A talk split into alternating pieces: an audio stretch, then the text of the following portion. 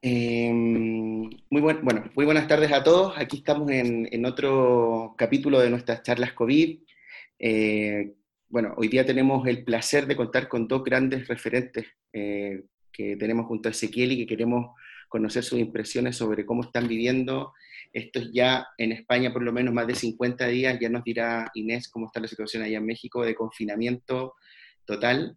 Eh, y también que nos planteen algunas inquietudes y desafíos que, que, el mundo que nos converge, ¿no? que el mundo de la educación y de la inclusión digital va a enfrentar, está enfrentando y enfrentará en, el, próximo, en, los próximos meses. Eh, desde México nos acompaña hoy día Inés Dussel, es una doctora de la Universidad de Wisconsin-Madison que está trabajando en México, a pesar que ella es argentina, bueno, a pesar no, afortunadamente es argentina y vive en México, es una gran referente del campo de la inclusión digital para Iberoamérica, que hoy día ah, estará acompañada de otro gran referente nuestro local acá en España, que es el profesor Jordi Adel, de la Universidad Jaume I de Castilla, perdón, de Castellón. Eh, a los dos, evidentemente, darle muchas gracias por, por estar con nosotros, eh, por acompañarnos y, por hacernos eh, aprender de esta nueva etapa que nos toca vivir como civilización, una etapa que todo el mundo comenta que sucede cada 100 años, así que alguna cosa interesante nos va a tocar aprender, ¿no? Eh, bienvenidos. Hola Inés, ¿cómo estás allá en México?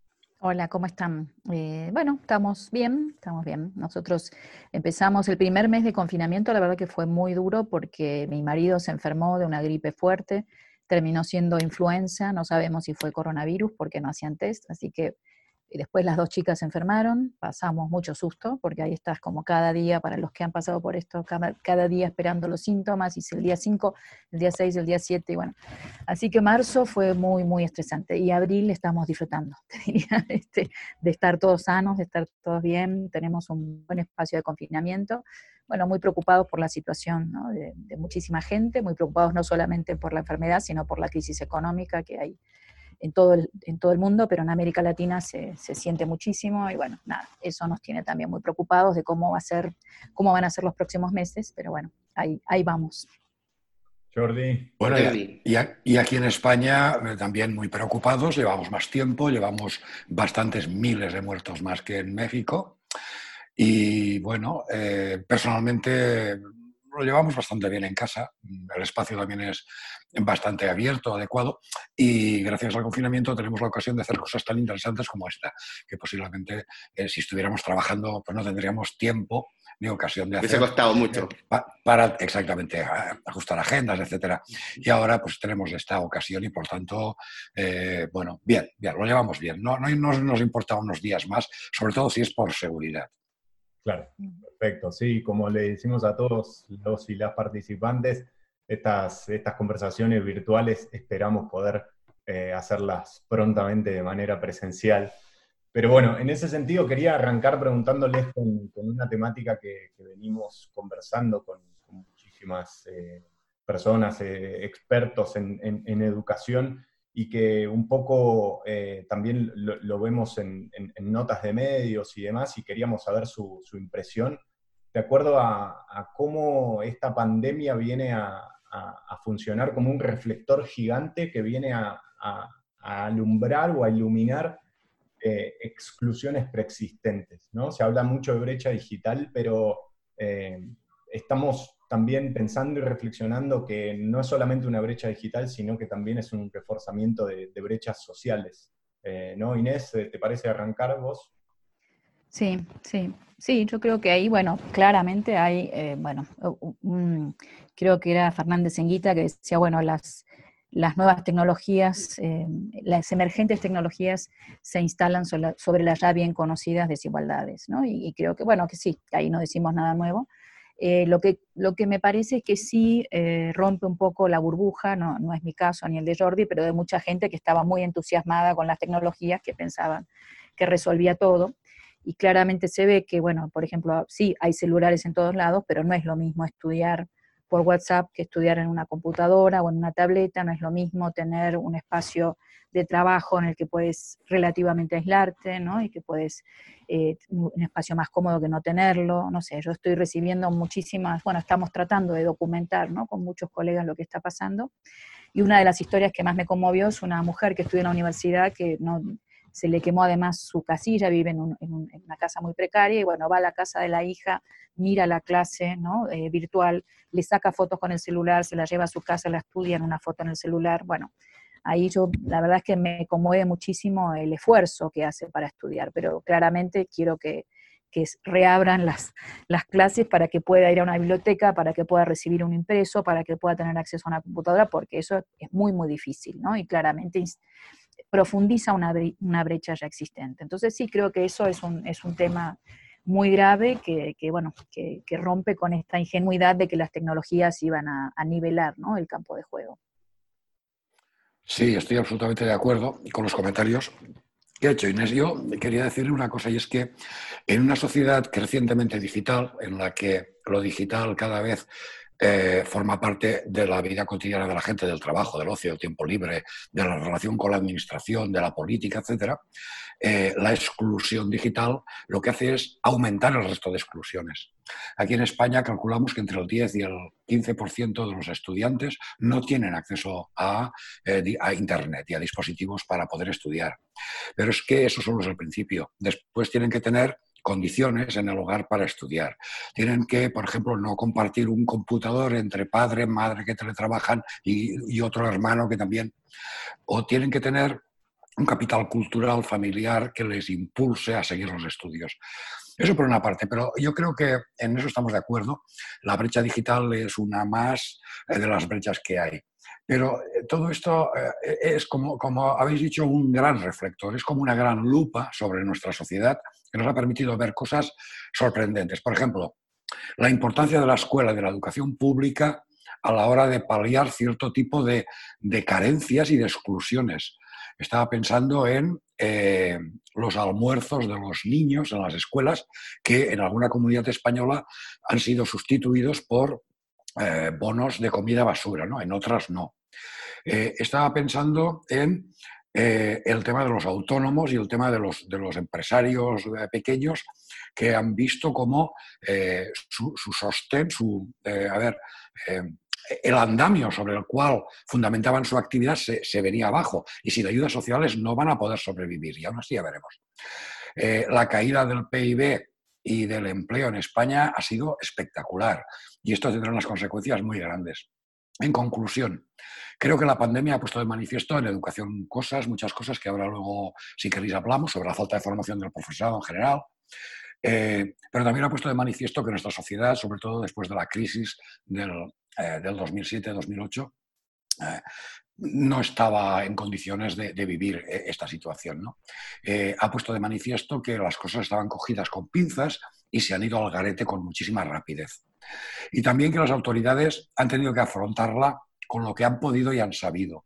Y que aquí en España se ha popularizado mucho una figura, que es la del capitán a posteriori, de gente que a posteriori, después de que ha pasado algo, eh, dan recetas estupendas para que aquello no hubiera pasado. Creo que estamos en un momento realmente complicado. Y si queréis, nos centramos ya ya más en docencia. No, y no, me, no, no, yo, yo, yo solo complementar que al final pareciera ser que la, que la, opinión pública o el discurso público está dirigido al grupo que te, interesa y ya está. O sea, en, en, el fondo, el, el, por ejemplo, a, la referencia que haces tú que tiene que ver con las culpas que se echan acá sobre si el, estado de alarma debió haberse decretado 10 minutos antes, 4 días antes, eh, que se hizo la, la, celebración del 8M mientras Vox estaba con 15.000 personas también ahí, se jugó en la liga. al final eh, es curioso que ante tanta tecnología, tanta sociedad digital, la gente igual, al parecer, sigue, los políticos parten del presupuesto que la gente sigue los medios eh, y las informaciones que le interesan y no hace como el mismo proceso soñado que alguna vez planteó Castel de que iba a poder hacer un propio proceso de autorregulación de la información, ¿no? Es, llamativo. Esto se ha exacerbado acá. Pero bueno, como tú decías, creo yo, creo, que nos va a dar para, espacio para todos, pero quería llevarlo a, un poquito a nuestra área, ¿no? al área de, la, educación. Y es una pregunta que, es difícil de saber, pero me gustaría saber empíricamente aún, pero me gustaría conocer vuestra opinión respecto a, a toda esta experiencia de continuidad de la educación pese al, confinamiento, ¿no? que la, la, educación en el fondo siguió. Los aplausos a las 8 de la noche son para el personal sanitario y merecidísimo, pero los profesores, los docentes, las profesoras están en clase haciendo docencia, investigando y a lo mejor sin tanta competencia, sin nada. Hace poco, y quería hacer referencia a, este, a, complementar un poco este diálogo, hace unos días eh, Neil Selwyn compartía en Twitter un informe que, que, era bastante lapidario, que de hecho en nuestro grupo de investigación se debatió bastante, porque en el fondo él afirmaba que todo esto que hacen algunos centros es para Fernalia, para que las familias no les monten un follón a la escuela de que no hacen nada, sobre todo aquellas escuelas que son privadas y que, y que se pagan un pastón tremendo, ¿no? Pero indudablemente ayer también Morán nos decía que se iba a crear una brecha muy importante de conocimiento que iba a generar un, un, impacto tremendo, ¿no? que podría incluso aumentar la segregación social de la que ya había antes del confinamiento. ¿Cómo lo ven? ¿Cómo ven eso? ¿Creen que hay procesos, es posible con estas tecnologías que existan procesos de aprendizaje, esta continuidad tiene algún punto de normalidad o es, eh, por el contrario, llevándolo al otro extremo, una pérdida de tiempo y solamente esta hipótesis de, de Selwyn es la que podría tener cierto sentido?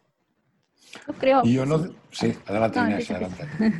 No, yo yo, que parte Inés y después Jordi para que así vamos con el Bueno, ok. Eh, mira, yo hablo estos días de la escuela por otros medios, ¿no? Quizás más como un ideal que como una realidad, pero creo que en algunos casos sí se consigue, ¿no? Esta idea de, bueno, la escuela, además, eh, yo además de trabajar mucho en tecnología, soy historiadora de la educación, conozco bien los momentos en que hubo educación y no hubo escuela, o sea, la escuela es una invención histórica, una creación histórica de cierto momento. Quizás en otro momento se eduque, de, o sea, se educa de muchas maneras, sin lugar a dudas, pero es la escuela como dispositivo, digámoslo, como, como estructura pedagógica, como pedagógico, probablemente en otro momento desaparezca. Ahora, creo que todavía sigue siendo muy importante para producir un montón de cosas y me parece, volviendo a esta idea del gran reflector, también tenemos ahí un gran reflector de lo que es la escuela, lo que hace la escuela, lo que es para algunos la escuela, lo que es para otros la escuela, una de las cosas que más se hicieron es empezar a distribuir tareas, eh, actividades así a lo loco, muchas veces, ¿no? Sin ton ni son, muchas veces, eh, por lo que decías Pablo, vinculado a este miedo de los profesores o de las escuelas a que digan que no trabajamos, ¿no? Entonces inundamos a las familias y a los chicos de tareas, ¿no? Me contaba un, maestro de escuela eh, privada en Buenos Aires que él se daba cuenta, bueno, trabajaba ahora como 12, 15 horas por día, porque tenía como la mirada acá de los padres y que dice, bueno, eh, yo quiero ser un maestro constructivista y no quiero corregir, eh, ¿no? En el sentido de, bueno, quiero que trabajen versiones, quiero que tengan otro vínculo con la escritura, pero me doy cuenta que si los padres están mirando, tengo que explicitar muchas más cosas que antes en un espacio si se quiere, más privado ¿no? del aula, no necesitaba explicitar. Entonces él ahora, cada corrección, siente que tiene que escribir dos páginas de, comentarios pensando en los padres. ¿no? Y yo creo que ahí, bueno, en un punto deja de ser escuela en un sentido, ¿no? porque, bueno, ¿para quién es la escuela? ¿no? ¿Es para, para satisfacer la exigencia de los padres o es para que los chicos aprendan? ¿no? Bueno, me parece que ahí hay, muchos desplazamientos que están sucediendo que, que son interesantes para ver ¿no? y que, que, son, creo yo, ponen eh, muy en el, bajo el reflector qué pensábamos que es la escuela. Ahora, si, digo, bueno, la escuela no es un conjunto de tareas y de actividades, la escuela es, por ejemplo, el aula, la clase, es armar alguna conversación más específica, tomar algún objeto de trabajo, ¿no? Eh, eh, poder construir conocimientos juntos, ¿no? y creo que lo, lo, interesante de la clase es ese trabajo de las clases simultáneas, ese trabajo que es colectivo y para todos y también es muy singular, porque tenemos que lograr que cada estudiante aprenda. Por supuesto que eso no se hace en un día ni en una clase, que esa es la otra cuestión, ¿no? Cuando todo se vuelve muy fragmentado, eh, bueno, es más difícil ¿no? de, medir.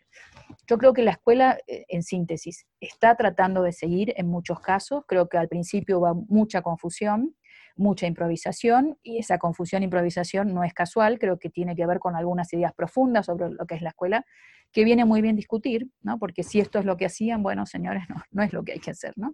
Eh, de nuevo, ¿no? Y, cómo, y, esto yo he tenido conversaciones con colectivos de docentes, bueno, ¿cómo hacemos, sobre todo en contextos eh, de enorme pobreza, que solamente tenemos el WhatsApp, cómo hacemos para dar una clase en WhatsApp, ¿no?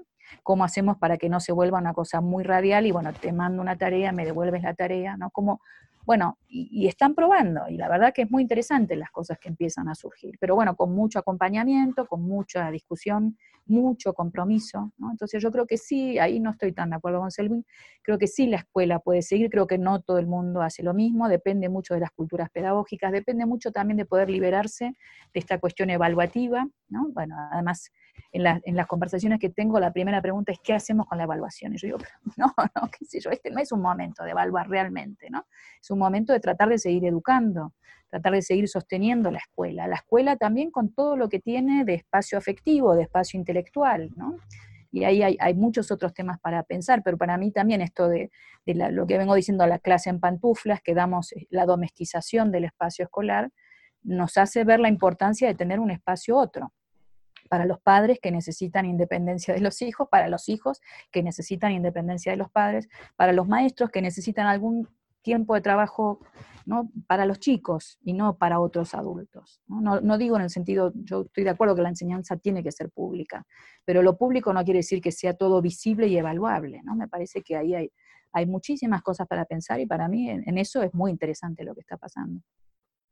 Sí, estoy, eh, estoy de acuerdo. Fíjate, Inés, tú has trabajado sobre el espacio escolar, ¿no? Eh, y has publicado algunas cosas sumamente interesantes.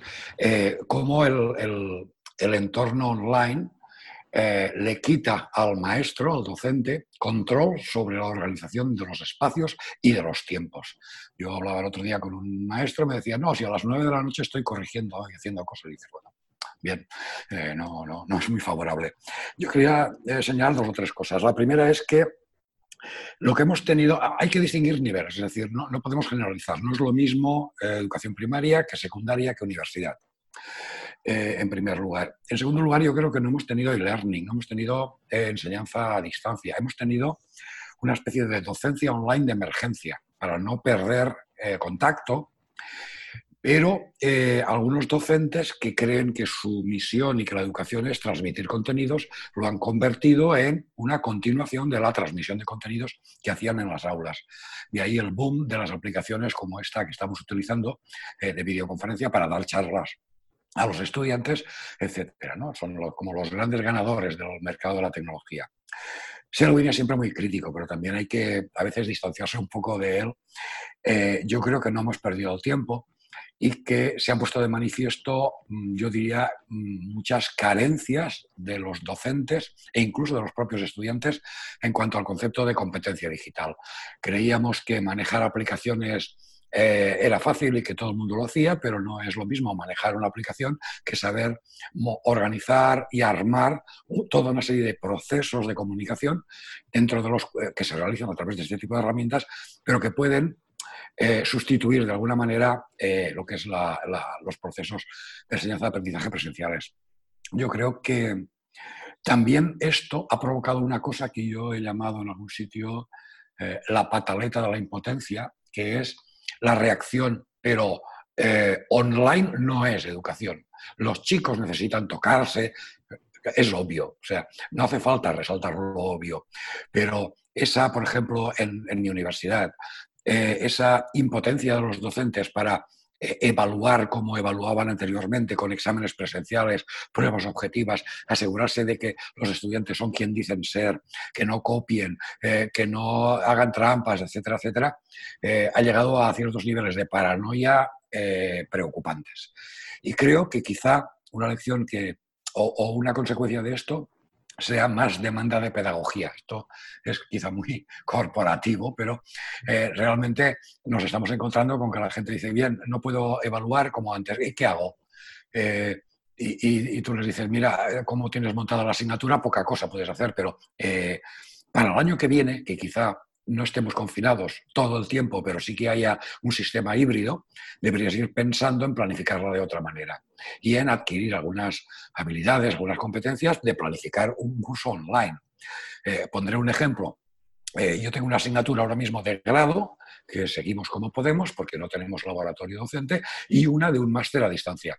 La asignatura del máster a distancia en la universidad no ha variado ni un ápice, no ha cambiado nada, salvo un poco la situación de los alumnos, que son adultos, que teletrabajan, tienen dos niños en casa, y eso les ha eh, fastidiado un poco y hemos relajado un poco las fechas y tal. Pero como era una asignatura planificada para ser hecha online, el, confinamiento y el coronavirus no ha afectado. Quizá por ahí encontremos algún, algún cambio en el futuro. Y por otra parte, absolutamente de acuerdo en el tema de la evaluación. Creo que es lo que les quita el sueño a, muchos docentes de secundaria, sobre todo de universidad. Ese, ese afán y ese amor por sus asignaturas y por sus materias y por el rigor a la hora de evaluar. No es el momento de evaluar. Quizá eh, alguna, algún autor de Reflexión de España ha, propuesto aprobado general o un, un sistema de evaluación de, de, pasar todos, de que esto no suponga un castigo, porque encima sabemos a quién castigaría más, castigaría sobre todo a las clases más desfavorecidas, y tampoco hay que mitificar esos retrasos neoliberales que algunos autores eh, expresan como pérdida en años eh, de, cada mes de clase, eh, que, luego traducen en pérdida en ingresos. ¿no? estoy pensando en Janusek y en toda esta corriente de economistas de la educación que lo traducen todo a dinero y que sacan titulares del estilo de cuatro meses sin escuela es tanto un 10% menos de ingresos cuando tengan 40 años. Y dices, bueno, me gustaría verlo eso. no mitifiquemos tanto el tiempo. es tremendo esto que voy a decir es una herejía. Mucho tiempo en la escuela, sobre todo en primaria y en secundaria, lo, pasamos haciendo cosas que no son tan importantes, que son repeticiones. Y no es tan, eh, eh, quizá, definitivo perder un cierto tiempo si luego tomamos medidas para recuperarlo. Eh, no, dramaticemos, eh, porque perdamos unas, unas cuantas semanas de clase. Creo que hay más problemas burocrático-administrativos de evaluación, de selectividad, de acceso a la universidad, de, graduación, etcétera, que problemas de, corte eh, de conocimiento, excepto en aquellas poblaciones excluidas de la tecnología, de, las actitudes, etcétera. Y perdón, porque me he extendido demasiado. No, no, está súper. Genial. Em, Inés, quería hacerte doble clic en algo que mencionaste, que, lo dijiste en tu, en tu charla de la clase en pantuflas, que en cualquier otro momento hubiese sido una metáfora, pero que hoy es totalmente real dar clases ¿no? con, con, con lo que tenemos en nuestro espacio doméstico. Me parece interesante esta, esta una reflexión sobre, sobre lo que vos, vos planteás tres momentos, el tema de los tiempos y los espacios, lo de los contenidos que un poco estábamos hablando, eh, y después el tema de, de las pantallas, ¿no? de las tecnologías digitales. Pero ahí en la cuestión del, tiempo y espacio, eh, vos hablas de la domesticación del espacio escolar y, señalás como la importancia que le daba Foucault al, espacio otro, ¿no? Entonces, si, si, podrías hacer doble clic ahí como para eh, remarcarnos esta importancia de poder tener el, espacio para ir a aprender, que me parece que es una de las grandes... A ver, yo no vengo del mundo académico eh, y tengo como un poco más la visión de la sociedad civil, pero a su vez también eh, levantando mucho de, lo que sale en, los medios de comunicación y después por otro lado en, lo social, con amigos, con amigas, tengan hijos o no, me parece que hay en generar una, una reivindicación de la escuela como espacio y que me parece que esta idea de, Foucault que te escuché en la charla está buenísima para poder eh, eh, comprenderla de manera más, más integral, ¿no? Sí, bueno, ahí es muy interesante lo que creo que este momento permite pensar, eh, tomando de Foucault, uno podría tomarlo de los espacios otros, que es la idea de heterotopías, y también el panóptico, ¿no? me parece que son dos ideas que hay que poner un poco a jugar más. Y ahí yo también, ¿no? mirándolas desde hoy, eh, bueno, Foucault tenía una visión muy del 68 o muy de los 60, muy crítica de la escuela.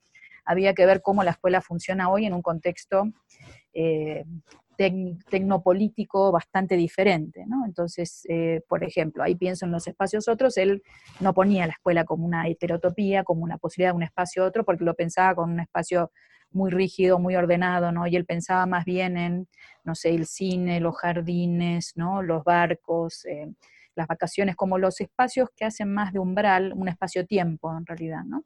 Que hace de umbral, de pasaje, ¿no? Que permite, él dice, subvertir las jerarquías. Ahora, mirando desde hoy, yo creo que lo que se extraña de ese espacio físico es precisamente la autonomía, ¿no? Salirse de la casa, no estar tan pendiente, ¿no? Y bueno, también con estas plataformas que hay mucha mirada sobre los niños, ¿no? Sobre cuando las hay, en muchos casos cuando están muy desenganchados no, no hay mirada, pero eh, niños de clase media, digamos, ¿no? Tecnologizados, bueno, hay, muchísima mirada, hay este nuevo panóptico, ¿no? Todo lo que hace es, objeto de trabajo, de estudio, ¿no? Y bueno, se quiere como eh, pedagogizar todo, ¿no? Todos los momentos, me parece que ahí eh, al revés de lo que pensaba Foucault, quizás la escuela sea menos panóptica que otros espacios, ¿no? También porque han cambiado los lugares, ¿no? Y tenemos eh, otros, hoy las pantallas me parece a mí este, todo visible, ¿no? Y, lo que contaba antes, bueno, hay que explicitar todo, hay que verbalizar todo, hay que escribir todo, vuelve todo mucho, esto, muchísimo más visible, ¿no? Y me parece que ahí hay, hay cuestiones del trabajo que está bien, que queden un poco más protegidas de, esa mirada tan inmediata, que, que, que podamos tener más borradores, ¿no? Más más trabajo este, eh, y, más juego, ¿no? en un sentido de más experimentación. Eh, me parece a mí que ahí la idea de espacios otros sirve para pensar la importancia de ese umbral, ¿no? de, ese, de, ese, pasaje, ¿no? que, era para mí una experiencia intelectual, afectiva, política, ¿no? también, porque salirse de la casa y entrar a otra sociedad con otras reglas. ¿no? A mí ahí también hay una idea de una pedagoga argentina, de Graciela Frigerio, que me gusta mucho, que ella habla de las otras filiaciones que, produce la escuela, ¿no? Entonces, bueno, como la filiación en el sentido de reconocerse, ¿no? Como hija de, hijo de, eh, bueno, y la escuela provee esto, ah, mira, este profesor me dijo que yo era buena para dibujo, o este profesor vio algo, esta profesora me dijo que, este, no sé, yo tenía, cantaba bien, o, que, bien que escribo, no sé, bueno, hay, hay posibilidades ahí de filiaciones diferentes, eh, o me gusta cómo piensa, ¿no? Bueno, eso, eso es, es, lo que produce un espacio otro. Y, para mí el efecto de las pantallas hoy, hasta hoy quizás, no sé, esto cambie, pero es un poco de aplanar, ¿no? Porque, no sé, eh, pensando también en el teletrabajo de lo que es para nosotros. Nos la pasamos estos días de reunión en reunión en reunión, la cabeza ¿no? te, te explota y hay una sensación de, bueno, necesito levantarme un rato, salir de aquí, volver, pero no es lo mismo que, que si hubiera estado en espacios físicamente distintos compartiendo ¿no? un tiempo más cercano. ¿no? Entonces creo que sí, estamos viendo la importancia de esos espacios otros. Sin embargo, Jordi, me parece que nos vamos inexorablemente hacia un modelo cada vez más híbrido, en donde la tecnología digital va a tener eh, mayor relevancia, ¿no? Bueno, eso es el titular que escogió el periodista de una conversación de una hora. Mm. Eh, no sé si nos vamos a un espacio híbrido, posiblemente sí. Eh, digamos que la tecnología se va a usar más. Se va a usar más simplemente porque se está imponiendo, porque hay intereses económicos en hacerlo, eh, porque este periodo de confinamiento la ha puesto, digamos, la ha hecho probar a más gente. Eh, pero eso, yo, lo pensaba el otro día, ya somos muy híbridos, por lo menos en la universidad. Es decir, una asignatura no es lo que hacen eh, la gente en las aulas, sino lo que hacen la gente en las aulas y en casa. Y en casa ya tienen tecnología. Eh, quizá el año que viene el curso seamos híbridos, o sea, en el sentido blended, por fuerza, porque no vamos, no vamos a poder alojar a todos los estudiantes en las aulas y vamos a tener que reducir el número de clases, etcétera, etcétera. Pero yo quería incidir en, un, par de ideas al hilo de lo que ha dicho Inés y es, me parece muy preocupante la visión que tenemos en educación sobre la tecnología. Y es una visión que la considera algo neutro, una herramienta que uno puede usar eh, como quiera, de una manera o de otra. Como que la tecnología no construye espacios, relaciones, y no contribuye a construirnos a nosotros mismos como docentes. Es decir, somos eh, muy poco eh, sofisticados filosóficamente en el pensamiento sobre filosofía de la tecnología. Eh, la, mayor parte del, profesorado, tuve una experiencia hace un par de semanas, retuiteé un artículo de un profesor argentino, era una crítica no recuerdo ahora el nombre del autor, era una crítica a cierta plataforma de e-learning y cómo esa plataforma de e-learning, de Google, concretamente, eh, Google Classroom, condicionaba la pedagogía que se hacía dentro de ella.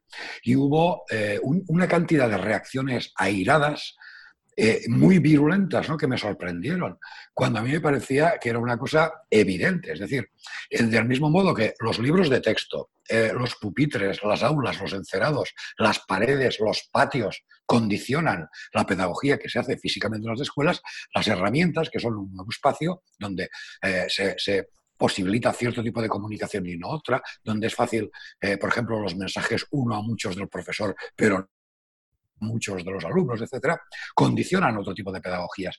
Y había como bastante rechazo.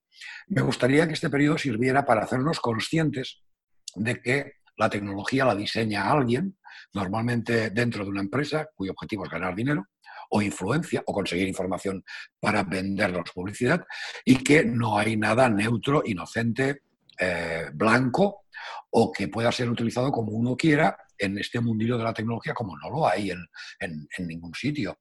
Y en este sentido, la reflexión sobre las pantallas me parece que está siendo poco poco potente en esta época de, confinamiento. Las estamos viendo desde un punto de vista muy utilitarista, pero eh, no como nos marcan, no como eh, de alguna manera como nos están construyendo o co-construyendo como docentes, cómo funcionan como eh, mediaciones entre nosotros y la realidad.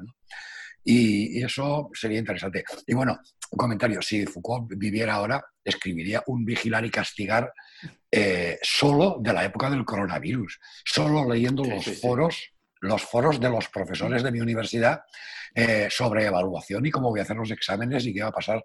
A ver, yo creo que eh, sería infinitamente más pesimista de lo que fue y, mucho más con ejemplos muy de docencia. ¿no? Es, es ese interés por vigilar, por las analíticas del aprendizaje, eh, por, convertir, por medirlo todo y por eh, tomar decisiones aparentemente basadas en datos, en números, que las eh, libran de toda ideología y las libran de toda sospecha, porque están expresadas con números. Y eso es preocupante que, a ver, que se acelere. En este sentido, si queréis, Williamson, eh, es un autor también inglés muy interesante que está hablando de biopolítica y está hablando de, cosas de, uso de tecnología en la educación sumamente interesantes.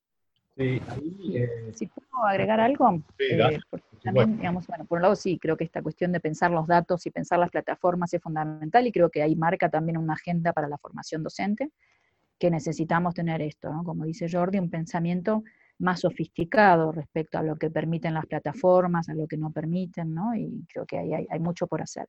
Pero también pensaba, cuando los escuchaba, que en América Latina, y también pensando en lo de Selwyn, un autor que a mí me gusta muchísimo, pero también en América Latina hay una experiencia de educación, de escuela pública, que me parece que, que tiene algunos matices un poco distintos. Entonces, en las conversaciones de los docentes yo no escucho tanto esta cuestión de la analítica del aprendizaje, quizás lleguen unos años, quizás no, eh, porque no son, son mercados grandes, pero no son mercados ricos, entonces no, no, no, le invierten tanto las empresas, pero sí hay como mucha más preocupación por este asunto público, ¿no? Y ahí, bueno, creo que también tiene que ver que hubo eh, por lo menos una década de, de, gobiernos con, como dice la CEPAL, bueno, con políticas más pro equidad, que tuvieron cierta eficacia simbólica en instalar una cierta agenda, entonces no se aparece mucho más la cuestión de la inclusión, de la igualdad, de la, desigualdad, ¿no? No sé, pienso en Chile, los debates que hubo tan fuertes probablemente como en muy pocos países, ¿no? Sobre la desigualdad en el sistema educativo, quizás porque también es mucho más evidente.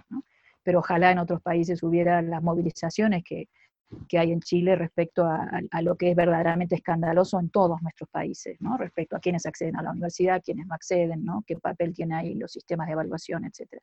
Entonces, no sé, ahí creo que hay que ponerle ciertos matices y localizar también un poco, ¿no? que hay, hay tradiciones de escuela pública que están eh, defendiendo o están, no sé si defendiendo en el sentido de, sino que creo que sostienen algún otro tipo de preocupación central respecto al trabajo pedagógico, ¿no? Que me parece que también hay que tener en cuenta, porque si no decimos, bueno, esto como Selwyn, todo lo que se hace está perdido, y creo que hay que matizar un poco, ver qué se está haciendo. También creo que en España hay colectivos docentes muy interesantes, otros no tanto, como en todos lados, ¿no? Entonces también por ahí mirar un poquito más con una lupa, ¿no? Bueno, a ver qué están pudiendo hacer, ¿no? Y quizás a partir de eso también aprender. A mí no me gusta la idea de buenas prácticas, pero sí me gusta, bueno, como ¿no? poder eh, eh, organizarnos más colectivamente, aprender unos de otros, ¿no? construir colectivamente eh, otro tipo de pedagogías. En España también hay, eh, como decías, algunos movimientos y mucho docente muy comprometido con el discurso de la escuela pública y con lo público.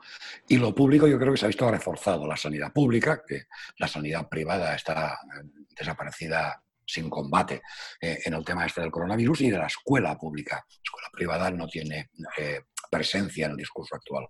Pero por otra parte nos encontramos con que en España, gracias a políticas desde los años 80 de, conciertos, la clase media prácticamente se arrojó en brazos de la, escuela concertada.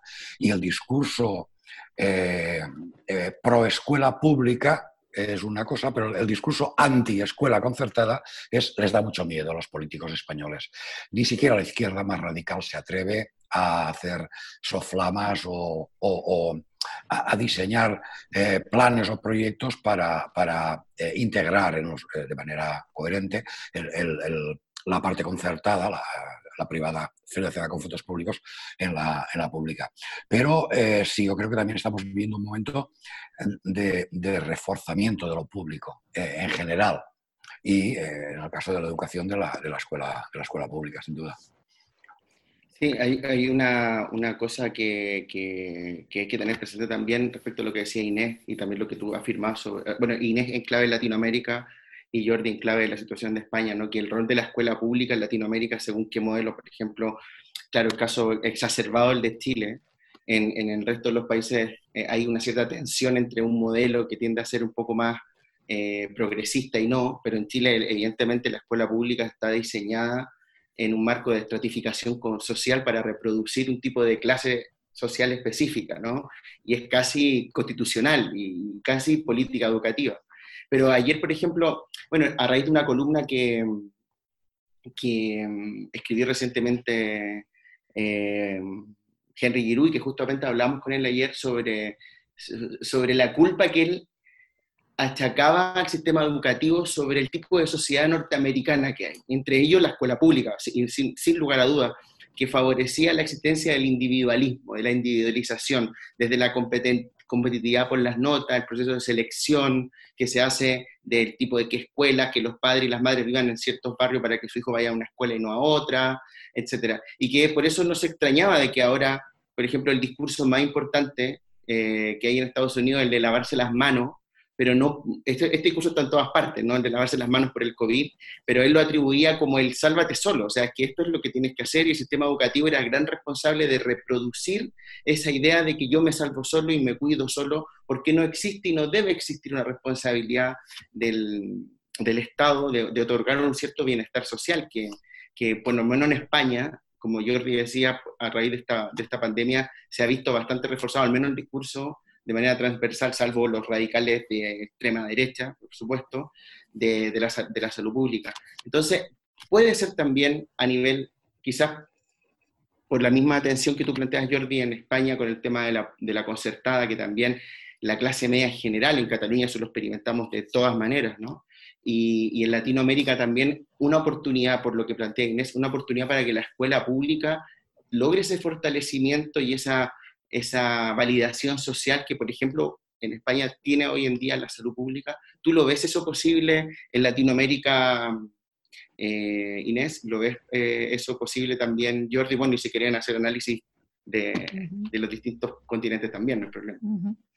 Yo creo que sí, que estamos en un momento en el que hay como mucha más conciencia de la importancia de eso. Incluso creo que, por ejemplo, algo que no era tan esperable, pero hay mucha valoración del trabajo de maestros, ¿no? De, bueno, que ahora que tengo que cuidar a mis niños y mis niñas en casa me doy cuenta de lo que cuesta, de, lo que cuesta hacerlos hacer una tarea, lo que cuesta, ¿no? Este, bueno, nada, sentarlos a trabajar, a estudiar.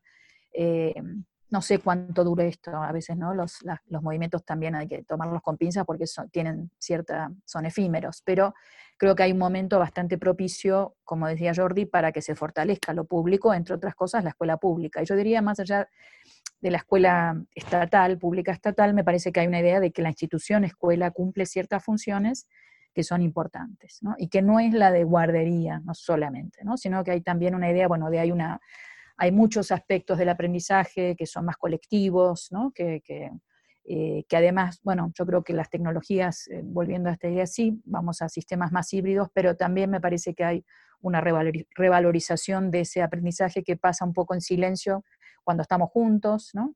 Que cuando, no sé, no todo se verbaliza, ¿no? Puedo mirar, yo ponía ese ejemplo, bueno, a veces miro lo que está haciendo el compañero y no es exactamente que me copie, o sí me copio, no importa, ¿no? Pero que estoy aprendiendo con, con otros, ¿no? Me parece que hay esta idea, y en eso creo que también es muy interesante, y vuelvo a algo muy importante que dijo Jordi respecto a las tecnologías. Entender que las tecnologías tienen concepciones pedagógicas, las plataformas tienen concepciones pedagógicas respecto a cómo aprendemos y que en general, bueno, salen de Silicon Valley, del, MIT, etcétera, son muy individualistas, ¿no? Es un sujeto frente a la pantalla que hace ciertas operaciones y una idea de la cognición muy aislada.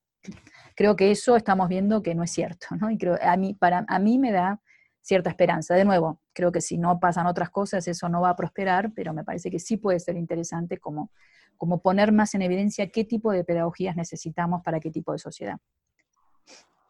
Sí, lo que decías de la escuela es eh, que no es una guardería, es curioso porque eh, ahora que estamos hablando de la desescalada del confinamiento en España, que hay un debate sobre cómo a nivel de detalles eh, mínimos, eh, hoy precisamente el Diario de la Educación ha publicado un artículo muy crítico sobre los proyectos del gobierno de permitir eh, que la fase 2 vuelvan, creo que es la fase 2, a la escuela, a, los niños de infantil, los niños y las niñas de infantil, de 0 a 3 y de 3 a 6. Y la argumentación que se hace desde el poder es los padres van a poder trabajar por lo tanto, necesitamos que los niños estén en un sitio seguros, cuidados, etcétera, etcétera. Es decir, se pone por delante las necesidades de la economía sobre otro tipo de cosas. Y eh, se exigen una serie de salvaguardas sanitarias que las escuelas no pueden cumplir con niños pequeños, de separación, de espacios, de desinfección, de cuidado, en fin, eh, realmente lo tiene complicado el gobierno, yo no los envidio. Pero sí, la escuela eh, a, pesar de que desde nuestras autoridades se ve como una guardería, no es solo una guardería, es bastantes más cosas. Y es curioso porque somos como peces fuera del agua. Eh, estábamos tan acostumbrados a una manera de funcionar que cuando ha fallado toda esa manera, nos hemos dado cuenta que, no sabemos respirar fuera del agua, que no llevábamos eh, oxígeno y que no éramos capaces de responder a retos tan elementales como eh, el espacio de, las escuelas donde mantener las distancias o cómo va a ser la entrada y la salida de los colegios o eh, cómo un profesor con la plantilla actual que no puede, se puede ampliar porque no hay dinero y habrá menos todavía, un profesor puede atender solo a 15 alumnos y no a los 30 habituales, eh, que son problemas muchas veces como muy menores, que no son problemas pedagógicos terribles, sino son simplemente eh, de, infraestructuras. Bien. Em, Jordi, Inés, vuelvo a, reflotar algo que, mencionaron ustedes dos que me parece eh, crucial en cuanto al vínculo con, las pantallas y al, efecto de nuestra vinculación con lo digital, que lo veníamos viendo antes del confinamiento, ¿no? Y que tiene que ver con nuestra atención, era una de, las cuestiones en las escuelas públicas, privadas, concertadas, digo, en, el espacio público de la escuela, y estar ahora conviviendo con eh, esta economía de la atención que viene eh, fagocitada por las empresas digitales, en donde la atención pasa a ser una mercancía, en donde el, modelo de negocio está en explotar eh, cada vez más nuestra atención para generar más datos personales, y, cómo se reforzó todo esto con el confinamiento y, con la complejidad para, para intentar dar una clase de manera virtual con todas estas distracciones que, podemos tener a mano, ¿no? Entonces, eh, quería preguntarles puntualmente eh, si ustedes ven como necesario cultivar o desarrollar una cierta actitud digital crítica y si ustedes ven que se está eh, realizando esto, no, no, en alguna escuela puntual, sino quizás tampoco a nivel currículum, pero sí a nivel de, no sé si de política pública o de planificación del sistema educativo. Si quieres empezar tú, Inés. Em, sí, yo creo que ahí, bueno, el trabajo de Ben Williamson es muy importante, ¿no? Y de, otra gente en relación a pensar esto de, bueno, la economía de datos y el Big Data en educación, ¿no? Y cómo está, y bueno, hay otra gente que está trabajando las nuevas economías de la atención. ¿Qué es lo que se puede hacer respecto a eso? Yo no tengo tan en claro. Creo que tenemos, em, por un lado, yo creo que ahí el espacio de la escuela como un espacio de de conexión regulada es importante, porque bueno, en la casa, por supuesto, podemos poner más políticas de control de las pantallas, pero me parece a mí que son mucho más forzadas, ¿no? Este, cuando uno está en la escuela, bueno, no sé, hay un trabajo colectivo que te obliga eh, honestamente, genuinamente, a ocuparte de otra cosa que no sea la pantalla. Entonces yo ahí creo que la escuela tiene que, por supuesto, tomar en el currículum, tomar las cuestiones digitales, educar si queremos ciudadanos digitales críticos, ¿no? Creo que tenemos que hacer muchas más cosas de las que hacemos, pero también creo que tiene que ser eh, un espacio de nuevo, de una conexión regulada, ¿no? Y no de una conexión permanente como pasa muchas veces en los hogares, ¿no? Creo que eh, también ahí coincido con algo que decía Jordi, no creo que haya que tomar este momento de la emergencia como el momento de lo que va a ser el futuro. Me parece que efectivamente desde, lo, desde la oferta pedagógica podemos ser mucho mejores que lo que estamos siendo en la emergencia. Eh, también ¿no? hay, hay, mucha experiencia de trabajo de plataformas virtuales de enseñanza que están muy bien hechas, pero llevan mucho tiempo, llevan mucha preparación, este, no necesariamente son tan costosas, pero, pero sí hay, cuando uno da una clase virtual, tiene meses de trabajo, y, no solo de uno, ¿no? sino de la gente que diseña, que arma cosas más interesantes, eh, que piensa qué tipo de intercambio se quiere. Bueno, todo eso requiere una preparación que no tuvimos en la mayoría de los casos y que salimos con la que pudimos. Entonces, esto que pasó yo creo que no es una, muy representativo de lo que podría pasar si le ponemos eh, más, más orden pedagógico, más sentido pedagógico. ¿no? Eh, y creo ahí que en relación a lo que planteabas de la economía de la atención, bueno, en esa, en esa forma, si se quiere, más híbrida o en esa escuela que se haga más cargo de que vivimos en una sociedad altamente digitalizada, me parece que hay que pensar cómo abordar la cuestión de la atención. ¿no? Yo me inclino de nuevo más a una idea de regulación de las conexiones. Eh, para que también pueda ir habiendo más una autorregulación en los chicos cuando crecen. ¿no? Bueno, que puedan entender que, mm, digamos, no, no, no, no, está bueno estar todo el tiempo conectado, ¿no? que hay cosas que, que se, se, resuelven bien en pantalla y otras cosas que no se resuelven tan bien, y además que la pantalla no quiere decir, no es una sola cosa homogénea, ¿no? que hay, hay muchas ofertas, hay más interesantes, más desafiantes, hay otras menos desafiantes. Está bien, yo un rato quiero ¿no? distraerme y también eh, juego jueguitos y, hago cosas que no me hagan pensar mucho, ¿no? Y me calma la ansiedad, por supuesto, pero si hago nada más que eso todo el día, sí, termino en problemas, ¿no? Y mi mundo cultural, mi mundo social termina siendo muy, muy restringido. Entonces creo que ahí sí tenemos que, que trabajar mucho más, eh, con mucha más sutileza el momento en que vivimos y los desafíos políticos y pedagógicos que plantean. Sí, bueno, eh, yo englobaría eh, el tema bajo una rúbrica, que es la, el concepto de competencia digital. Creo que los modelos, los marcos de competencia digital que tenemos, como el conjunto de habilidades, conocimientos, destrezas que deben adquirir los chicos y las chicas en el periodo de educación obligatoria, surgen eh, en ciertos contextos, por ejemplo, la Unión Europea, para preparar trabajadores de la sociedad de la información. El objetivo es preparar gente empleable, gente que pueda aprender a utilizar las nuevas tecnologías, las máquinas, y eh, integrarse en, los sistemas productivos sin demasiado gasto en formación para el puesto de trabajo para, por parte de los empresarios. Frente a esto, en los últimos años han surgido visiones más críticas. Eh, yo quiero mencionar, por ejemplo, un, concepto, igual que hay un, concepto eh, surgido en Italia de slow food, de comida lenta, ha, aparecido un concepto de slow tech, de tecnología lenta. ¿Y qué es tecnología lenta? Pues es tecnología pensada para los seres humanos, es decir, tecnologías que deben ser buenas, deben ser limpias y sostenibles en el tiempo y deben ser justas.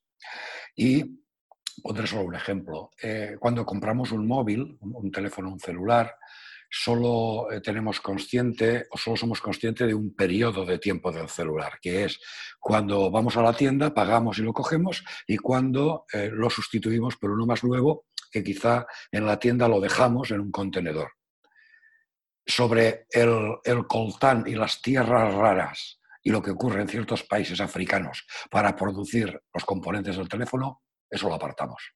Sobre lo que ocurre con el teléfono una vez eh, desechado en algunos sitios de África y de China, eh, con los desechos industriales y el peligro de la falta de reciclaje, todo eso lo desechamos. Sin embargo, los teléfonos podrían, por ejemplo, estar diseñados para durar más. Podrían estar diseñados para no requerir reparaciones eh, a cargo de especialistas. Hay algunos ejemplos de diseño para la sostenibilidad. Y eso es solamente un, pequeño ejemplo de este tipo de corrientes. Yo creo que hay eh, presiones muy fuertes para mantener un, mercado. Eh, pondría un ejemplo, mi ambivalencia respecto al pensamiento computacional. en la próxima reforma de currículum de cualquier país, eh, desarrollado. En la próxima, si no ha entrado ya, entrará en las escuelas el pensamiento computacional y enseñar a programar y la robótica educativa. ¿Es bueno? Eh, es bueno y es malo. Eh, ¿Cuál es el objetivo? capacitar críticamente a los alumnos o, digamos, modelar sus actitudes respecto a ciertos sectores y ciertas empresas. La verdad es que hay discursos sobre competencia digital, crítica, yo creo que hay cosas muy interesantes, hay que eh, trabajar muchísimo más, desde luego. Las autoridades tienen el deber de proteger, sobre todo a los niños, eh, de las actitudes y de las conductas depredadoras de las empresas, sobre todo cuando, cuando cometen ilegalidades o cuando hacen cosas como, por ejemplo, eh, ingeniería fiscal para pagar, no pagar impuestos porque están en paraísos fiscales, que son las empresas tecnológicas lo hacen habitualmente. Y creo que de alguna manera eh, junto a la regulación por parte de las autoridades, la, educación eh, debería eh, adoptar visiones más complejas, donde la, parte crítica no sea solamente eh, lo que nos produce a nosotros pobres occidentales la tecnología en estos tiempos de confinamiento donde, mira, no tenemos ni un segundo para respirar. Demonios, esa tecnología se produce a precios de saldo de risa en el tercer mundo con sueldos de hambre y contamina eh, eh, el tercer mundo cuando nos deshacemos de, ella. O, por ejemplo, no está diseñada para la gente mayor, está diseñada para cierto tipo de usuarios. O, por ejemplo, esas tecnologías deberían pues, intentar durar el tiempo, no estar basadas una industria en que cada 18 meses cambiemos de móviles el 70 o el 80% de la población. Eso es insostenible de, todo punto. Por lo tanto, hay que hacer muchísima faena, muchísimo trabajo, sobre todo a nivel educativo, concienciando a la gente y eh, intentando, si me permitís la, el atrevimiento, construir un nuevo tipo de relación de los seres humanos con la tecnología. Una relación que sea eh, más realista, más crítica, más distante en algunos temas, que no la rechace como si fuéramos luditas o porque sí, o toda o sin motivo, eh, pero que sí que sepa eh, mantener cierto tipo de distancias. Y ahora eh, en, este periodo lo hemos visto. Las empresas tecnológicas durante el periodo este del coronavirus son simpatiquísimas. Dejan hacerte, te dejan usar todo gratis, eh, te, amplían a 250 usuarios eh, los usuarios de videoconferencia. Es decir, se han portado muy bien, pero todo eso no es gratis. Todo eso tiene un precio que vamos a pagar. Lo, pagaremos tarde o temprano. Y esto, en tecnología, y es un viejo dicho, es como una partida de póker. Si a los cinco minutos de entrar en la partida no has distinguido quién es el primo, es que el primo eres tú. Eh, en estos, en estos regalos de tecnología, normalmente el todo gratis significa que tú eres el producto que, que venden. Las, las, compañías tecnológicas. Igual que tu atención es el producto que venden las televisiones en abierto a los anunciantes. Venden tus minutos de atención y tú te crees que eres un consumidor cuando en realidad lo que eres es el producto que venden. Pero bueno, nos estamos saliendo un poco de... No, no, no, super. No, pero a mí me, preocupa... Sí, me preocupa muchísimo una combinación que me parece terrorífica, que es neoliberalismo eh, brutal más eh, desregulación, sobre todo, más tecnología. La tecnología es muy poderosa, eh, ha cambiado el mundo. ¿Son herramientas? Sí, sí, son nada menos que herramientas y está cambiando el mundo. ¿En qué dirección? En la dirección de quien manda. Y esa mezcla de neoliberalismo y de, y de esta época Trump, llamémoslo así, eh, de desregulación, eh, etcétera, mezclado con tecnología poderosa, eh, esto nos va a llevar a un punto quizá de no retorno, quizá que no, tenga la cosa demasiado remedio. Bien, a ver, dejar en claro que por nosotros seguiríamos hasta mañana hablando con vosotros, porque cada tema abre una dimensión, pero para dejarlos libres, para, para que otras personas aprendan de vosotros, les vamos a hacer las últimas dos preguntas, ¿vale? Eh, porque no queremos irnos sin hacerlo. Bueno, de hecho son dos y media, son bien, bien concretas. Em, a ver, en síntesis, lo que hemos visto en, esto, en este momento y de cara al mediano plazo, sin hacer futurología, pero hemos apreciado que, que el, el, acceso al conocimiento, el acceso al contenido, eh, la preocupación y la propia gestión que hacen ciertos, ciertos centros para continuar con el trabajo de manera activa a través de las tecnologías es desigual, evidentemente, no ha sido igual. Esto en un, en un estudio que hizo Xavier Bonal con Sheila, González, que ya lo compartiré contigo Inés, pero que aquí eh, hemos estado conversando porque fue una encuesta que, que, se hizo a la semana de que empezara el confinamiento que respondieron cerca de 40.000 familias, es muy inusual, ¿no? Una muestra tremenda. Pero eh, uno de los datos interesantes que nos arrojaba es que las familias, por ejemplo, lo tengo aquí anotado, así que voy a ser muy, muy concreto ¿ah? para no enrollarme, pero las familias cuyos padre y madre no tenían estudios universitarios tenían mucho más agobio por la pérdida de, la escuela por su, y, su, propia creencia de que la escuela era una, instancia que favorecía la inclusión social. Entonces, eh, no, tenían, se sentían el agobio de tener que buscar recursos para poder continuar enseñándole en casa a sus hijos, versus aquellos profesores, eh, aquellos padres y madres que tenían eh, estudio universitario, el, el, dato es así de demográfico, no taxativo que, bueno, que lo veían como algo no ideal por, por, el tema del trabajo, pero no se preocupaba de que no fueran a aprender conocimientos porque ellos podían con sus propias competencias dotarlos de, de saberes durante esta época. En cualquier caso, cuando esto vuelva, eh, esto podría demostrar una cierta brecha, ¿no? una, una, una brecha entre aquellos que, que, que, no pudieron, de acuerdo a estos propios datos, continuar con su proceso de aprendizaje y aquellos que, aquellos que sí. Ah, Bonal nos mostraba ayer, por ejemplo, datos de que hay algunos que siguen con las extraescolares, incluso, o sea, de baile, online, todo, de inglés, de cerámica, siguen a escuelas con, ese, con esas extraescolares. Es, y, nos llamaba mucho la atención, ¿no? versus otros que no tienen contacto con su escuela desde hace 40 días, 50 días.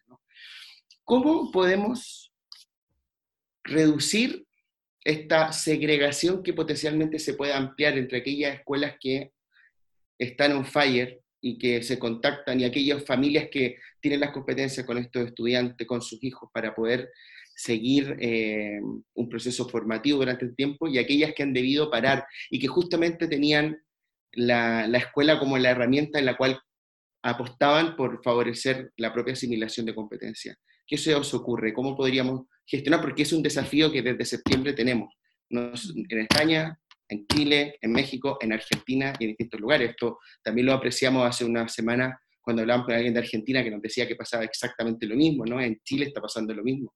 Entonces, ¿cómo, cómo, podemos enfrentar? Porque da la impresión que se aumenta esta brecha. Me gusta la que dijo dos preguntas breves, ¿no? Y que me parece que la respuesta nos debería llevar dos libros. está bien. Eh, no solo breve, sino que la pregunta es, ¿solucione el problema de los gobiernos de medio mundo? Aquí, eh, charlando. A ver, ¿alguna idea? Mira, yo eh, no sé, da para mucho y efectivamente creo que es un tema sumamente complejo, pero para mí lo, primero, o sea, varias ideas me surgen en lo que dices, ¿no? Una es no necesariamente porque llenemos toda esta parafernalia de la que habla Selwyn, las cosas van a ser mejores, ¿no? Entonces creo que también hay que ver un poco que hay mucha espuma de cosas y, que no necesariamente van a producir todo eso que se espera, Después tenemos la eterna desigualdad, llamémoslo en términos eh, burderianos, de capital cultural, que estaba, que está, que sigue estando, y en todo caso lo que hace es volverlo mucho más visible. Volvemos a esta idea que decía Ezequiel, el gran reflector, este gran reflector que lo que hace, me parece, este momento es ponerlo mucho más en evidencia, ¿no? Pero, y, por ahí está bueno, porque en un sentido, bueno, va a plantear algunas conversaciones públicas de qué hacemos con esto, ¿no? Seguimos haciendo de cuenta que alcanza con, lo que ofrece la escuela o no. Yo igual creo que, bueno, lo que la escuela puede hacer tiene sus límites, también tiene sus posibilidades, ¿no? Y, yo diría, bueno, si la escuela puede en septiembre a la vuelta plantear buenos tipos de trabajo, ¿no? Respecto a qué te pasó en la pandemia, ¿no? ¿Qué aprendiste? ¿Cómo tratar de construir, no sé, como formas más de, codificar, de acumular eso que se aprendió, de sistematizarlo? Va a estar bien. Y en el fondo, no sé, el, que no tuvo todas esas clases, pero tuvo... Eh, pero pasó por una experiencia existencial, que puede después, además, volcarla en otros lenguajes, ¿no? que ojalá que pueda escribirla, que sino que pueda armar un video, una buena exposición oral, lo que sea, bueno, nada, me parece que eso va a poder ir eh, planteando algo de lo que tiene que hacer la escuela, ¿no? Que es, que es enriquecer ese, no sé, esos lenguajes, esas referencias, esas experiencias que uno tiene. Entonces, a ver, perdón Inés que te interrumpí. Eh, si te entendí bien, como tratar de, crear eh, instancias a la vuelta de poder incluir las perspectivas, las construcciones de sentido, las voces de los jóvenes que desarrollaron en esta etapa, ¿no? Como escuchar de sus demandas. Totalmente. Y por ahí eso, no sé, a mí también en esto me gustó lo que, lo que decía Tonucci respecto a todo lo que vamos a aprender que no está en el programa, ¿no? Todo lo que estamos aprendiendo, no lo que vamos a aprender, ¿no? Las cosas que surgieron sobre, bueno, cuánto más sabemos sobre los sistemas de salud, sobre el Estado, sobre la farmacéutica, sobre los procesos de investigación científica, ¿no? Sobre la sociedad, ¿no? Sobre cómo viven los vecinos, no sé, digo, hay un montón de cosas que, que se pueden trabajar, para mí habría que hacer buenas unidades curriculares y ahí me parece también que es importante que no se los pongan en la espalda de los maestros, que esto lo piensen las políticas públicas. Bueno, no sé, ¿no? qué sé yo, qué buenas, por ejemplo, eh, yo estoy leyendo muchos blogs de escritores, ¿no? Hay cosas realmente fantásticas. Bueno, me encantaría que esto sea material de trabajo en la escuela y que es un modo también de conectar, no sé, a mí no me gusta la palabra nivelar, ¿no? Pero me parece que es, que es conectar con una experiencia que tuvimos todos, ¿no? Eh, entonces creo que desde ahí se puede construir también, eh, bueno, qué sé yo, no sé, algunos tendrán mucho más cerámica, danza de inglés, eh, pero también qué es lo que quiero, ¿no? Vuelvo a esta idea de, bueno, pues qué es lo que quiero que aprendan en la escuela. Y bueno, quizás no es todo eso, sino que es algo más básico respecto a ciertos lenguajes para expresar ¿no? los propios modos de existencia, ciertas formas de, construcción colectiva, ¿no? de lo social, del conocimiento, etc. No sé, iría por ese lado, pero hay que pensarlo más. Jordi. Jordi.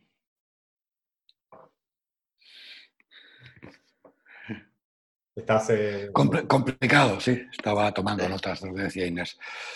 Se pueden hacer muchas cosas. Yo voy a decir una que es la última que he apuntado, que es la siguiente. Eh, no hacer daño. Me explico.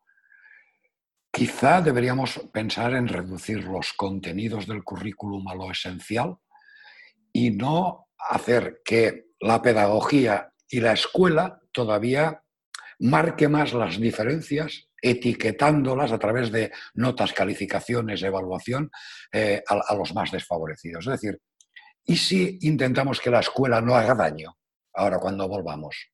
Y eso me sugiere más cosas. Por ejemplo, medidas de refuerzo para quien más lo necesite, pero para ellos y sus familias, porque posiblemente eh, no, sea solo eh, dentro del aula donde se necesiten, sino también fuera del aula. Eso implica, por ejemplo, medios. En alguna comunidad autónoma, la mía, por ejemplo, eh, las autoridades han repartido de urgencia tablets y tarjetas para acceder, pero poder acceder eh, a, las plataformas y al contenido a través de tablets no soluciona otro tipo de problemas de tipo social, cognitivo, eh, capital cultural y actitudes de los padres que hablábamos antes. Tiempo y tranquilidad, esa también sería otra, otra cuestión que yo plantearía. Eh, ahora vivimos en un momento como muy histérico, muy... estamos todos corriendo como pollos sin cabeza, pero no, no paramos de correr eh, el currículum, por lo menos en ciertos niveles, es eh, circular y todos los años les dan la vuelta a los mismos temas. Eh, las subordinadas se explican en todos los cursos de primaria y en la mitad del bachillerato. Quiero decir con ello que quizá un buen análisis del currículum y una poda de cosas no esenciales del currículum y la inclusión de lo que decía Inés de eh, experiencias de aprendizaje que nos ayuden a racionalizar, a pensar, a ser críticos y a cambiar un poco eh, el chip, nos vendrían bien. A mí me preocupa también que este periodo nos lleve a exigir revoluciones pedagógicas y a no exigir cambios en contenidos. ¿Cómo vamos a explicar ciertas cosas después de esto? ¿Cómo vamos a explicar la globalización? ¿Cómo vamos a explicar cuestiones económicas cuando la respuesta al coronavirus de países como Estados Unidos y el Reino Unido ha sido la economía primero, la salud de la gente ya se apañarán? Es decir, el coronavirus, eh, el, periodo este de confinamiento y una pandemia mm, brutal eh, que en 100 años no tendremos otra ocasión, no nos va a hacer repensar ciertos temas en el currículum. Quizá deberíamos. Y luego yo, quizá más confianza en los chicos y las chicas que vuelven, más en su capacidad para sorprendernos, eh, para hacer cosas, para crear, para convertir experiencias en conocimientos y en vivencias significativas y para comunicarlas a los demás. En este sentido, eh, yo no sé si esto que voy a decir luego no se va a entender, pero eh, hay una especie de mantra en España, en las redes sociales, que es reducir la ratio en las, en las, escuelas, en las aulas y aumentar las plantillas. Yo creo que si reducimos la ratio de las aulas y se aumenta la plantilla de profesorado, si resulta que hacemos lo mismo que hacíamos antes, no cambiaremos nada unos cuantos alumnos menos para hacer los mismos métodos, las mismas metodologías con el mismo currículum, no va a servir de nada. Quizá la revolución esté en replantearnos para qué es la educación. No es para encontrar empleo ni para aumentar la empleabilidad de los sujetos, sino quizá para eh, que encuentren eh, sentido y significado y para que sepan integrarse en, una sociedad y formar ciudadanos y ciudadanas críticos eh, y, activos en esa búsqueda de, la justicia. en ese sentido, quizás sea una ocasión para hacerlo. Mm, fe tengo poca en que se haga, pero bueno, ya veremos. Claro. Bien, bueno, Inés Jordi, llegamos a la última pregunta, que esta les juro que es breve, eh, y, que es más, eh, más, a nivel personal. Eh, ¿qué, hábitos han incorporado en estos días y que post pandemia quieran reconquistar, ¿no? que, que quieran mantener?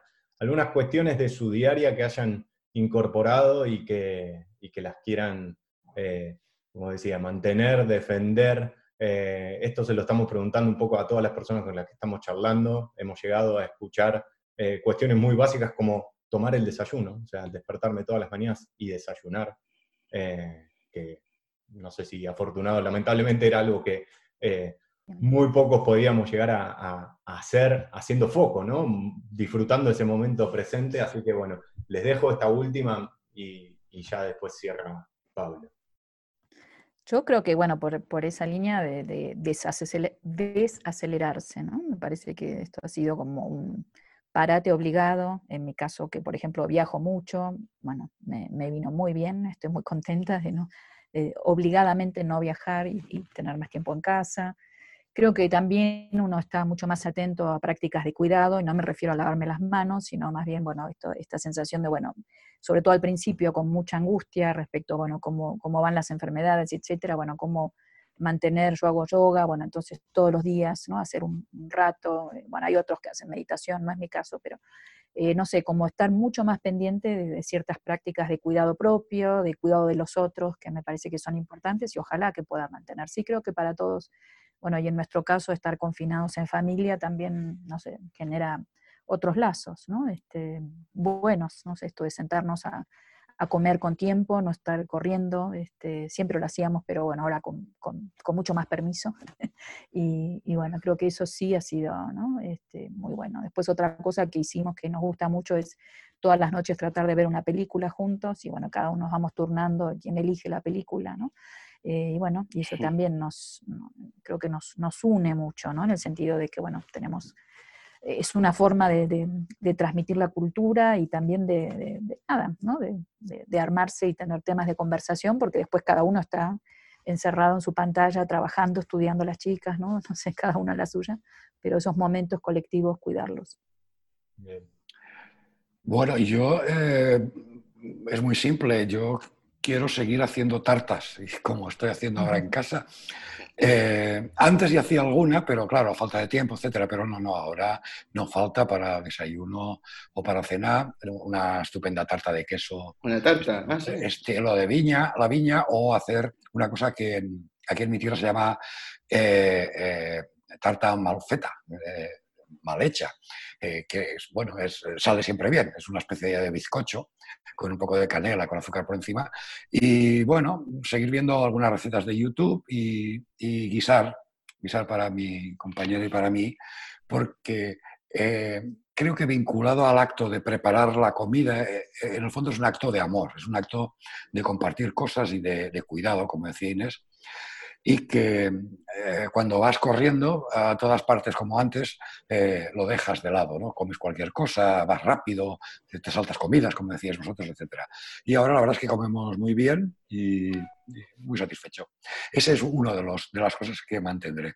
Otras espero perderlas, que es eh, el andar todo el día en pijama por casa, porque no es de recibo el, el ser tan tan desordenado y tan caótico. Yo os enseñaría cómo tengo de cables este sitio donde estoy. Tengo acá dos altavoces enormes con muchos cables. Esto tampoco espero que dure. Eh, de hecho, ya tengo un ultimátum para, en cuanto eh, volvamos a trabajar, todo el, set este que, que, tengo aquí montado, desmontarlo rápidamente. Pero bueno, por ahí van los tiros. Y ahora yo creo que vosotros dos deberíais decirnos, contestar a la misma pregunta ¿qué vais a, hacer? ¿no? Nos lo debéis. Sí, sí, sí. Ah, en mi caso, yo eh, lo primero que se me viene después de, de, escucharlo, de escuchar a tantas voces interesantes este último mes, que ha sido, como diría Deleuze, mi punto de fuga. Porque entre, yo no estoy en, en Barcelona, estoy en Navarra, nos vinimos acá porque mi suegra estaba en una situación de, de salud mala y nos pilló justo acá cuando, cuando no pudimos volver y con los dos niños acá en casa ha sido tremendo. Son muy pequeños como para organizar a ver una peli, así que solo Íñigo de 5 años elige las pelis y tenemos que ver las que él elige, ¿no? Los superhéroes y todo esto. Eh, pero lo he disfrutado mucho, he estado mucho con él eh, y yo creo que la familia se organiza, pero nosotros nos organizamos para en la tarde, por ejemplo, estar juntos. Yo nunca me lo imaginé desde que estoy trabajando y ir a pasear ahora que se puede salir. Eh, bien, y yo seguro también conquisto el tema de, del desayuno. Nunca en la vida, ni cuando vivía en Chile con mis padres, me sentaba a desayunar y ahora con me, levanto yo el primero, les preparo el desayuno a, mi compañera y a mi hijo, eh, escuchando algo de música, me siento y creo que algo que me encantaría poder hacer en el futuro. Es, es difícil, ¿no? Pero, pero eh, me hace partir la mañana con otra disposición, sin duda. Sí, yo le agrego ahí el hecho de, poder contemplar el silencio de la mañana, eh, mezcla con el desayuno. Yo vivo justo enfrente de una montaña en el Carmel y, el silencio total de la noche es algo impresionante. Y cuanto más minutos me pueda quedar eh, escuchando el silencio, es una de las cosas que, quiero seguir manteniendo. Y después, bueno, tener más tiempo para leer, eso es, eh, algo, y, y, libros de papel, ¿no? Para, para quienes seguimos con, ese lindo hábito. Y me sumo un poquito a lo, a lo de Inés, yo no hago yoga, pero un poquito de ejercicio, eh, sobre todo ante la energía que no estamos gastando por ni siquiera caminar, que el fin de semana, no sé tú Jordi, si, si pudiste salir, yo salí sábado y domingo, eh, el dolor de músculos que tuve, me di cuenta estos 50 días. Bueno, amigos, los, los, despedimos, les mando un beso a Inés allá, bueno, también otro a, Jordi, que estén bien, que estos días que nos quedan todavía sean de mucho trabajo, pero con, con la pausa que vosotros mismos estáis reconociendo que tenemos que darle un poco a nuestro día a día, que esto quede y que, bueno, estemos ahí haciendo frente a todos los desafíos educativos que se vienen eh, en adelante, en una nueva potencialmente era que a lo mejor va a ser parecida a esta, pero que sin duda nos va a necesitar para estar pensando. Así que un abrazo y que esté muy bien. Muchas gracias. Muchas gracias a ustedes. Gracias a vosotros, un placer. Hasta luego.